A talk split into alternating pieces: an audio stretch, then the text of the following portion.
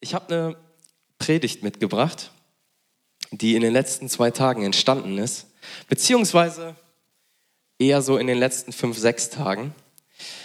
Und zwar heißt diese Predigt alles von mir gegen alles von dir.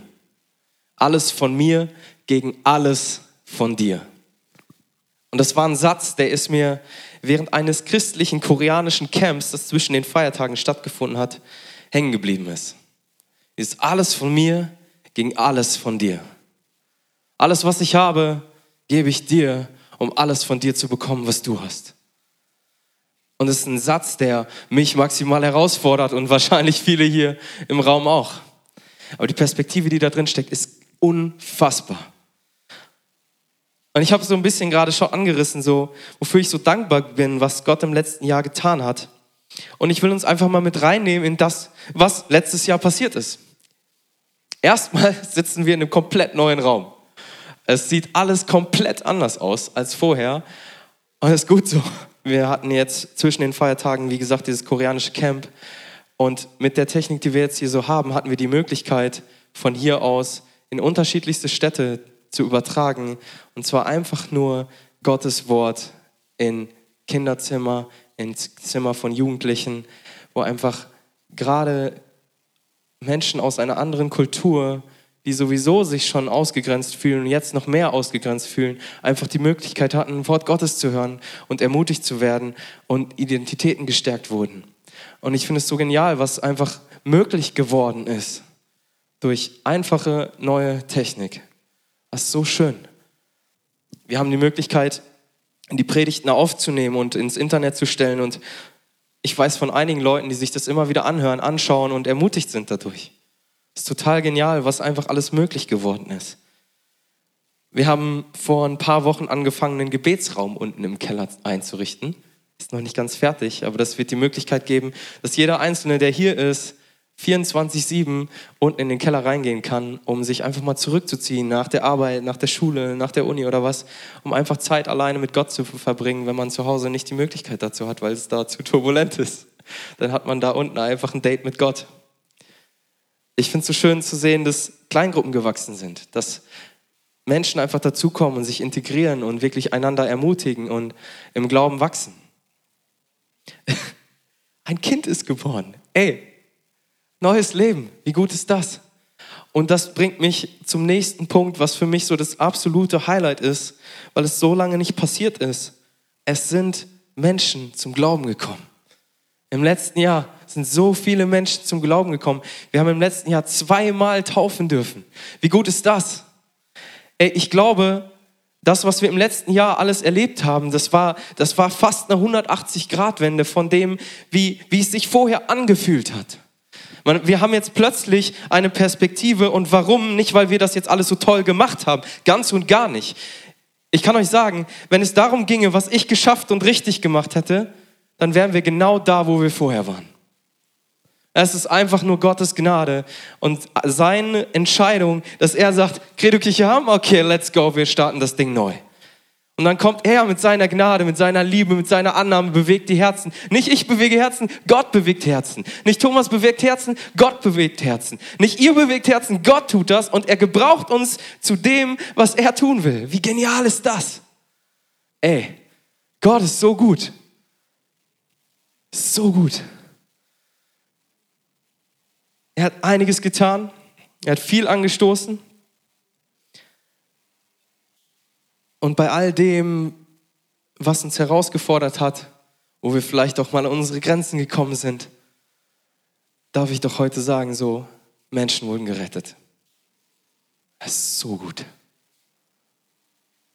Hammer. Komm, lass Gott mal einen Applaus geben, oder? Er hat es verdient.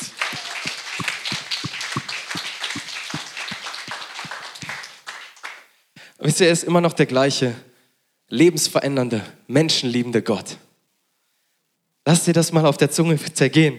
Gott ist immer noch der gleiche. Menschenverliebte Gott. Wie unfassbar ist das? Was für einen Gott haben wir? Und ich bin überzeugt, dass Gott heute Morgen in diesem neuen Jahr, was jetzt startet, zu dir sprechen möchte. Weil er dich liebt. Ich bin überzeugt davon, dass Gott heute Morgen dein Leben ein Stück verändern möchte. Warum? Nicht, weil er irgendwie dich kontrollieren will, sondern einfach, weil er dich liebt. Ich bin überzeugt, dass er dein kommendes Jahr segnen will, weil er dich liebt. Und mit dieser Perspektive gehen wir jetzt mal rein in 1. Petrus 1, 14 bis 16. Das wird uns jetzt herausfordern, aber behalt diese Perspektive bitte im Blick, dass Gott Leben zum Positiven verändert, Menschenleben gerettet und dich liebt und etwas mit dir vorhat, okay? Aber das ist äh, nicht ganz unherausfordernd. Also seid ready. 1. Petrus 1, 14 bis 16. Okay. Es wird noch ein wenig geblättert, das ist auch gut so. Ich gebe euch noch eine Sekunde. Komm, dann nehme ich uns vorher noch mal kurz in eine Geschichte mit rein. Ähm, bei dem Camp hier, was wir hatten, hat Dominik Theis, der Jugendpastor von der Credo-Kirche, gepredigt. ah, okay, verstehe. Entschuldigung für die kurze Verwirrung meinerseits. Ähm, und er hat von sich eine Sache erzählt, die mich von den Socken gehauen hat. Aus einem ganz einfachen Grund, den ich euch gleich erkläre. Und zwar war Dominik an einem Punkt in seinem Leben, ich weiß nicht mehr genau, wo er war, irgendwo auf jeden Fall, wo man mit Dollar zahlen musste. Ich glaube, es war Australien. Fred, hast du den Teil gehört? Okay. Fred hat sich nämlich auch mal eingeklinkt.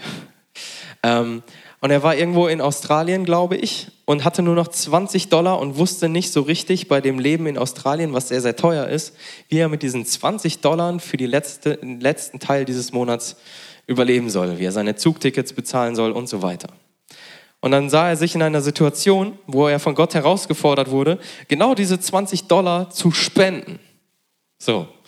Und dann hätte er gar nichts mehr gehabt. Okay? Und Gott fordert ihn heraus, gibt es Geld, spende es.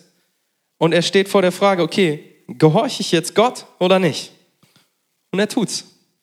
Und jetzt hat er nichts mehr. Er weiß nicht mal mehr, wie er von da, wo er gerade ist, nach Hause kommt. Nichts mehr da. Und Gott schickt ihm eine Person, die ihm genau 20 Dollar gibt. Ich weiß nicht mehr genau warum. Und dann sieht er, steht er da und ist Gott einfach nur dankbar, fragt sich aber trotzdem, okay, und wie soll ich jetzt die nächsten paar Tage schaffen?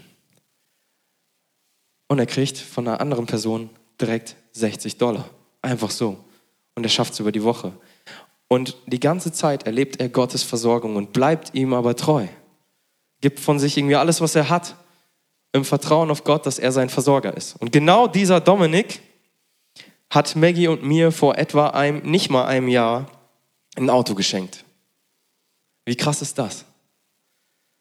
Und ich denke mir, Gott, wie treu bist du? Da fängt jemand klitzeklein an mit 20 Dollar und wird von Gott so gesegnet, dass er in der Lage ist, Autos zu verschenken. Heftig, oder? Jetzt hat er ein größeres Auto, eine Eigentumswohnung, baut gerade das Dachgeschoss aus und er verdient nicht, wer weiß wie viel Geld. Der ist Jugendpastor. Aber Gott segnet treue Menschen. Und ich finde das so schön, dass wir so einen Gott haben. Und mit dieser Perspektive gehen wir jetzt rein in 1. Petrus 1, Vers 14. Richtet euch als gehorsame Kinder Gottes nicht mehr nach den eigensüchtigen Wünschen aus jener früheren Zeit, als ihr noch nichts von Christus wusstet. Ich lese den Vers nochmal. Richtet euch als gehorsame Kinder Gottes nicht mehr nach den eigensüchtigen Wünschen aus jener früheren Zeit, als ihr noch nichts von Christus wusstet. Und jetzt lese ich weiter. Der, der euch berufen hat, ist heilig. Gott beruft dich. Gott hat dich berufen. Lass dir das mal auf der Zunge zergehen. Mein heute, heute ist das, glaube ich, mein Lieblingsspruch. Lass dir das mal auf der Zunge zergehen, weil es so gut ist.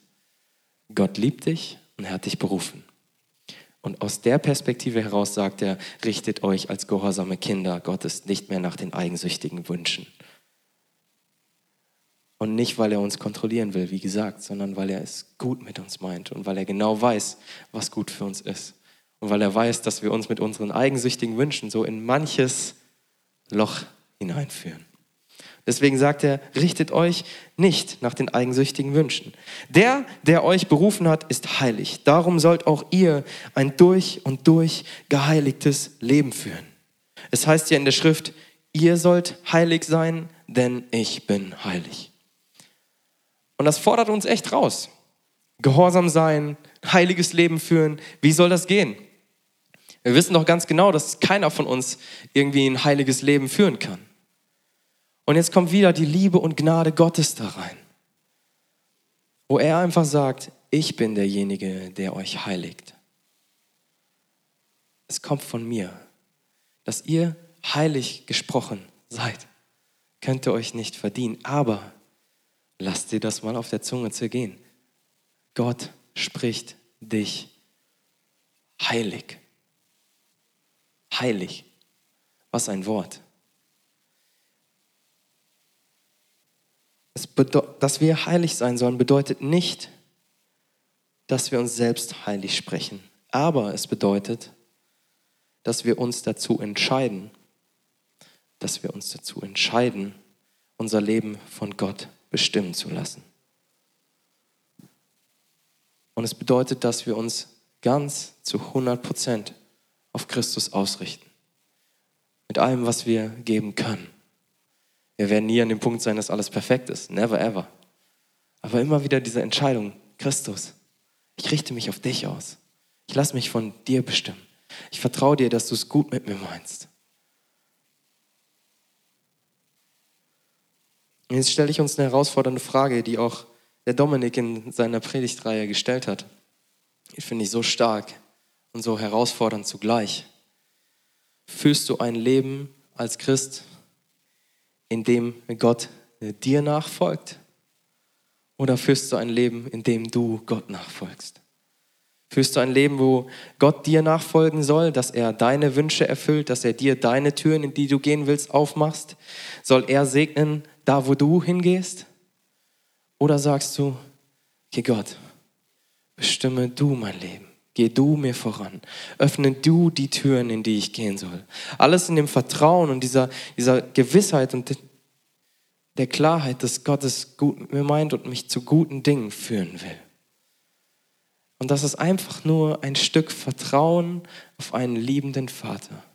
Und je mehr ich Gott vertrauen kann in diesem neuen Jahr, desto eher werde ich sagen, okay Gott, ich, ich gehorche dir und ich will dir nachfolgen. Und wenn du die Tür aufmachst und ich nicht genau weiß, was dahinter ist, dann gehe ich da durch.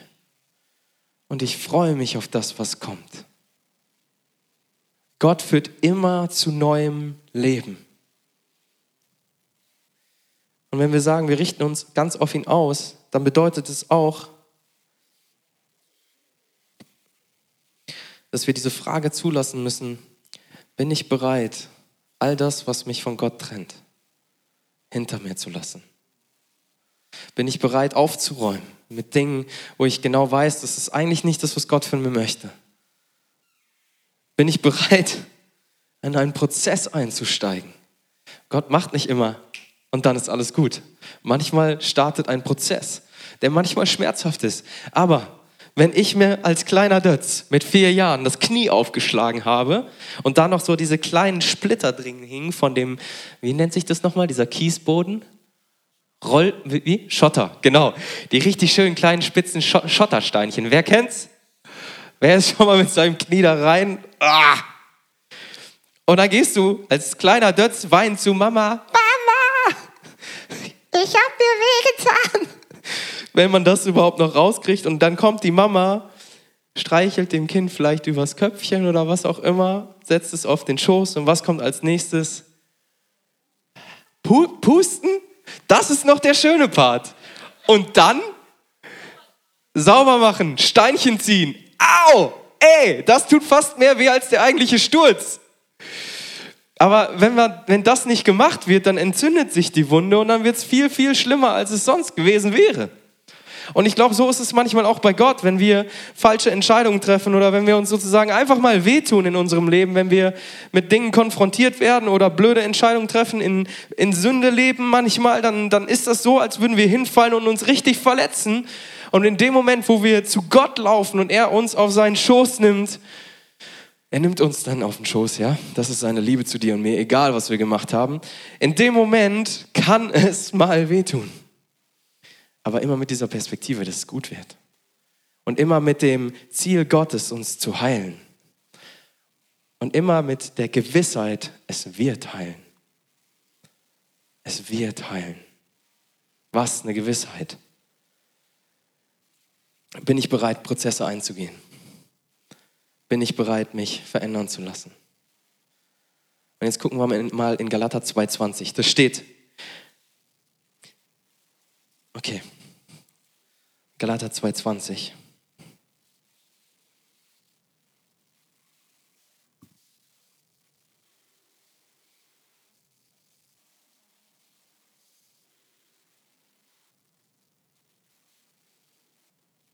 Und es schreibt der Apostel Paulus. Da steht, nicht mehr ich bin es, der lebt, nein, Christus lebt in mir. Hammer. Nicht mehr ich bin es, der lebt, nein, Christus lebt in mir. Und er bekennt so, okay, ich lasse mein Leben von Christus bestimmen. Ich lebe nicht mehr, er lebt in mir. Egal was ich tue, er, er geht voran, er bestimmt mein Leben. Und solange ich noch dieses irdische Leben habe, lebe ich im Glauben an den Sohn Gottes, der mir seine Liebe erwiesen und sich selbst für mich hingegeben hat. Und Freunde, manchmal merkt man so, wie solche Verse in einem so aufstoßen und man das als Druck empfindet. So, was, ich soll nicht mehr, nicht mehr ich soll leben, nicht mehr meine Wünsche zählen, nicht mehr das, was mir wichtig ist, zählt. Und die Antwort ist schon irgendwie, nee, eigentlich nicht. Eigentlich nicht. Aber die Perspektive ist, ich habe was Besseres. Ich habe was Besseres für dich. Und dabei geht es auch nicht immer nur darum, dass wir Fun haben. Das ist echt herausfordernd. Aber die Perspektive Gottes für unser Leben ist so viel mehr, so viel besser.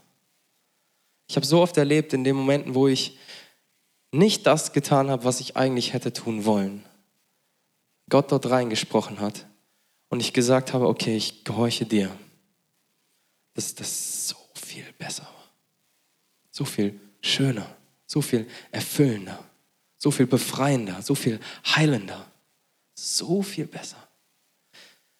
Und was daraus entsteht, ist tatsächlich wieder Freude und Fun. Es entsteht daraus, aus dem, was Gott in unserem Leben bewirkt, aber auf einer so tiefen Ebene, die uns keiner nehmen kann. Es ist keine, keine Freude, die auf unsicherem Boden steht und man nicht weiß, was passiert, wenn einem irgendwie das genommen wird, auf dem diese Freude aufbaut, weil wir nämlich ein sicheres Fundament haben. Das ist Jesus Christus und dieses Fundament kann dir keiner mehr nehmen.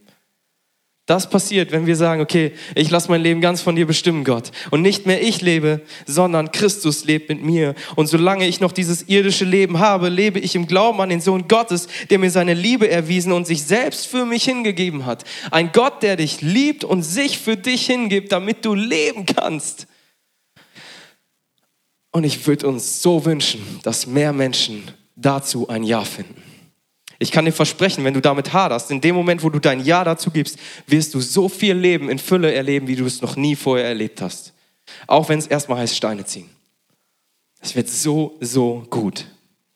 Und wir fragen uns dann, wie soll das gehen? Dieses alles von mir gegen alles von dir. Ich gebe alles hin und dann bekomme ich das von dir.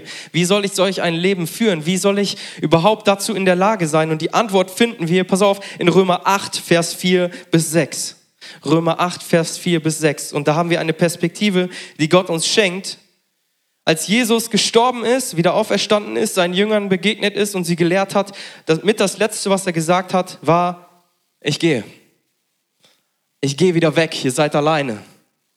Nein, ich gehe wieder weg. Das ist das Beste, was euch passieren kann. Und dann sende ich euch den Helfer, den Heiligen Geist. Und er geht zurück zum Vater und zu Pfingsten schickt er den Heiligen Geist, um uns zu befähigen, das zu tun, was er durch uns tun möchte und um möglich zu machen, dass Jesus jetzt in jedem Einzelnen von uns lebt. Stell dir mal vor, Jesus wäre noch auf der Welt, so als Person. Das wäre echt kompliziert bei so vielen Christen, die es gibt und alle wollen mit ihm reden. Das wäre echt richtig kompliziert. Und Jesus wusste das und schickt uns seinen Heiligen Geist, sodass er bei jedem Einzelnen von uns ist. Und jetzt Römer 8, 4 bis 6. So kann sich nun in unserem Leben die Gerechtigkeit verwirklichen, die das Gesetz fordert, und zwar dadurch, dass wir uns vom Geist Gottes bestimmen lassen und nicht mehr von unserem, unserer eigenen Natur. Wer sich von seiner eigenen Natur bestimmen lässt, dessen Leben ist auf das ausgerichtet, was die eigene Natur will. Okay? Wer kennt das, dass man manchmal damit ringt? Ja? Ja? So, ja. Ich sag nur Schokolade. Wer sich von seiner eigenen Natur bestimmen lässt, dessen Leben ist auf das ausgerichtet, was die eigene Natur will. Und jetzt kommt's. Wer sich vom Geist Gottes bestimmen lässt, ist es auf das ausgerichtet, was der Geist will. Lesen wir den nächsten Vers. Seid ihr bereit für Vers 6? Was will der Geist denn überhaupt? Was der Geist will, bringt Leben und Frieden. Was die menschliche Natur will, bringt den Tod.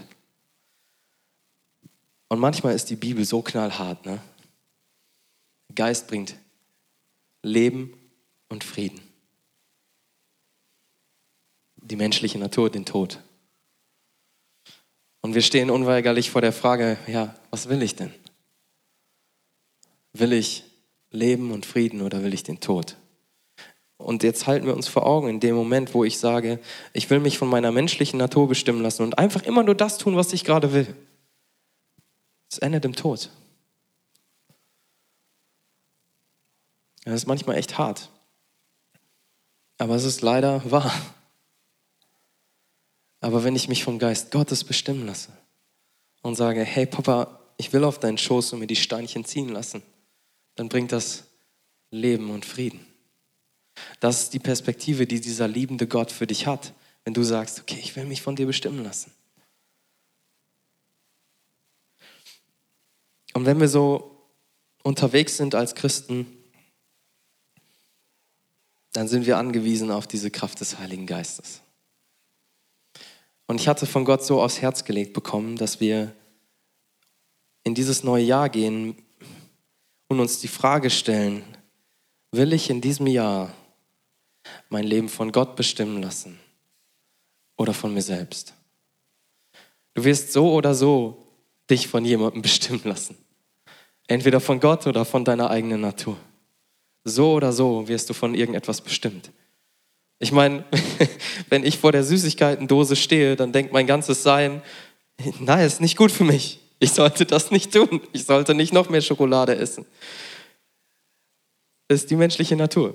Die bringt uns immer wieder zu Dingen, die nicht so gut für uns sind. Und Schokolade ist echt ein kleines Beispiel dafür. Es gibt viel, viel, viel mehr Dinge.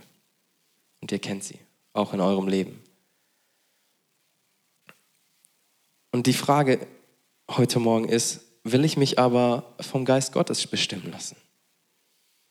Manchmal mache ich das echt. Gott, bitte, hilf mir, diese Schokolade nicht zu essen. Und es funktioniert manchmal echt gut. Und das sind die kleinen Dinge, wo ich anfangen möchte, mich vom Geist Gottes bestimmen zu lassen. Aber es geht so viel weiter. Lebensentscheidungen. All das, wie wir mit anderen Menschen umgehen, wie wir mit unseren Arbeitskollegen umgehen, wie wir mit Mitschülern umgehen, in der Uni, wie wir mit den anderen umgehen. All dazu sagen, okay, Geist Gottes, bestimme mich. In den Entscheidungen, die ich für meine Zukunft treffe, was will ich denn überhaupt studieren? Was will ich denn überhaupt für eine Ausbildung machen? Wo will ich denn in meinem Leben hin? Was ist der, das Ziel meines Lebens? Was ist mir am wichtigsten? Lasse ich mich da von meiner eigenen Natur bestimmen oder vom Geist Gottes? Frage ich in allen Entscheidungen, die ich treffe, die großen Entscheidungen, Gott, was willst du für mein Leben? Weil er dich gemacht hat weil er weiß, was gut für dich ist und weil er weiß, was er durch dich bewirken kann. Gott, was möchtest du für mein Leben? Und in all dem sind wir angewiesen auf die Kraft des Heiligen Geistes. Noch ein letzter Gedanke. Jesus ist ja aufgestanden von den Toten und ist seinen Jüngern wieder begegnet. Und ich glaube, die Jungs waren on fire. Okay, nichts kann diesen Jesus aufhalten. Er ist mit uns. Jetzt wird er sein Reich aufrichten. Jetzt wird es richtig gut. Und was Jesus dann macht, ist, wie gesagt, zu sagen, nee, ich, ich gehe wieder. Aber ich glaube, die, die waren on fire und wollten, die waren ready, Reich Gottes zu bauen. Die waren ready, Gottes Reich aufzubauen, sich von ihm gebrauchen zu lassen und Attacke zu machen für diesen Jesus, der von den Toten auferstanden ist. Die waren bereit und Jesus sagt, hey, ich weiß, ihr seid ready, aber macht nichts. Macht einfach gar nichts. Bleibt hier stehen und macht nichts. Ich weiß, ihr wollt los, aber wartet, denn ich sende euch noch wen? Den Heiligen Geist. Jesus wusste genau, sie werden diesen Heiligen Geist brauchen, um das zu tun, was er mit ihnen tun möchte. Und wenn du sagst heute Morgen, ja, ich möchte mich wirklich von Gott bestimmen lassen, dann möchte ich dich warnen und ermutigen gleichzeitig. Mach's nicht ohne die Kraft des Heiligen Geistes. Es wird nicht funktionieren. Aber mit der Kraft des Heiligen Geistes, du wirst Dinge in deinem Leben erleben, die du nie hättest dir erträumen können. Also, äh, ich bin ja gerade in Norwegen und ähm, ich hätte nicht gedacht, also am Anfang des Jahres habe ich ja die Schule gemacht und dann hatte ich eine ganze Menge mit Kontrolle über Geld, dass ich das selbst getragen habe und nicht wirklich losgelassen habe. Ich hätte auch nie gedacht, dass ich jetzt gerade hier mit meinem Mindset bin, wie ich mit meinem Mindset bin. Äh, von dem her, dass das Geld nicht mir gehört, sondern dass es Gottes ist. Und in dem merke ich durchweg, dass ich keinen einzigen, ich hatte keinen einzigen Moment, wo ich jetzt dort war, wo ich irgendwie Probleme mit dem Geld hatte. Ich wurde immer versorgt. Irgendwie ist es immer passiert. Und äh, sobald ich irgendwie angefangen habe, das wieder an mich dran zu nehmen, hatte ich vielleicht ein bisschen Engpässe. Aber in dem Moment, wo ich dann realisiert habe, ja, das ist ja so oder so nicht mein Ding, was ich jetzt gerade mache, ist einfach Gott gar nicht zu ehren, indem dass ich seine allmächtige Kraft anerkenne. Und in dem Moment, wo ich dann wieder gesagt habe, mehrmals, hey Gott, das ist ja nicht mein Geld, das ist deins, also brauche ich mir da gar nicht mein Recht als Mensch rauszunehmen und Gott zu spielen. Und in dem Moment hat er mich gesegnet, sobald ich es losgelassen habe. Und das ist manchmal so menschlich, dass, dass man dann wieder zurückkommt in dieses Dingen, von dem her, dass man sich wieder dran nimmt. Und dann in dem Moment, wo man loslässt und Gott segnet, ist man nur so, war ich dumm? warum, warum mache ich mir diesen Stress? Das ist so unnötig. Und dann einfach in dem Moment, wo dann der Heilige Geist komplett reinkommt in, in so praktische Sachen und sagt, hey, ähm, ich bin da, ich, ich bin überall, ich bin nicht nur in dem Moment, wenn man im Worship auf den Knien liegt. Das, das ist nicht Leben. Ich bin in jeder Situation, du musst mich nur einladen. Und dann ist halt so ein so ein Ding, wo er einem auf den Schoß nimmt und sagt, hey, guck mal, da hast du mir nicht vertraut, das tut mir auch weh. So, weil eine Mutter mag das auch nicht, die, die Dinger rauszupulen aus dem Kinn, also aus dem Knie, so, das ist auch nicht ein Spaß für die. Und dann aber zu sagen, so, hey, ich bin auch Vater, aber ich bin auch Gott, vergiss das nicht. Ich liebe dich und das macht mich so, macht, macht diesen Unterschied zu dem, wie andere Götter sind. Weil das ist diese Komponente, die niemand anders als unser Gott erfüllt. Das ist die Liebe. Und deswegen machen wir das manchmal so, dass wir durch Liebe, weil Liebe so menschlich verletzt ist und, und nicht so heilig sei, also heilig ist und so missbraucht wird gerade in so vielen Situationen, dass wir diese Liebe von Menschen her, die wir kennen, mit Gott vergleichen und dann voll vergessen, dass er auch Gott ist, dass er auch alles geschaffen hat. Und ich glaube, das ist so ein, so ein Ding, wo Gott dann reinkommt. Was ich eigentlich sagen möchte, ist dann, es ist eine Geschichte in meinem Leben der letzten zwei Jahre. Aber da gehe ich jetzt nicht drauf ein, das wird viel zu lang. Da können ihr gerne mal persönlich mich nachfragen. Ich versuche es in Stichworten zu betonen. Ich habe einen guten Job gehabt und vor zwei Jahren oder vor anderthalb Jahren fing es an, dass dieser Job bröckelt. Und ich habe in dieser ganzen Phase gemerkt, wo das wirklich dann bis zum Schluss ich aus dem Job rausgegangen bin, dass es ein Punkt bei mir im Leben war, warum das so gewesen ist. Weil ich habe in dem Moment nicht Gott an erster Stelle gestellt, sondern ich mich selber und mit meinen Wünschen an erste Stelle gestellt. Und ich habe den Job verloren und habe angefangen zu sagen, Heiliger Geist, wirke du bitte, was du in meinem Leben tun möchtest. Und sei du derjenige, der mich leitet. Und sei du derjenige, der mir Türen öffnet und nicht. Und er hat mich an meine Berufung erinnert, die er mir vor vier Jahren gegeben hat. Und ich habe angefangen, Schritte darauf hinzutun, auf das, was er mir gezeigt hat. Und habe Mentoring-Prozess gemacht, Coaching-Prozess gemacht, habe mich im Gebet danach ausgestreckt, Herr, was willst du in meinem Leben tun? Und alles andere, Beruf und so weiter, ist wirklich im Hintergrund getreten.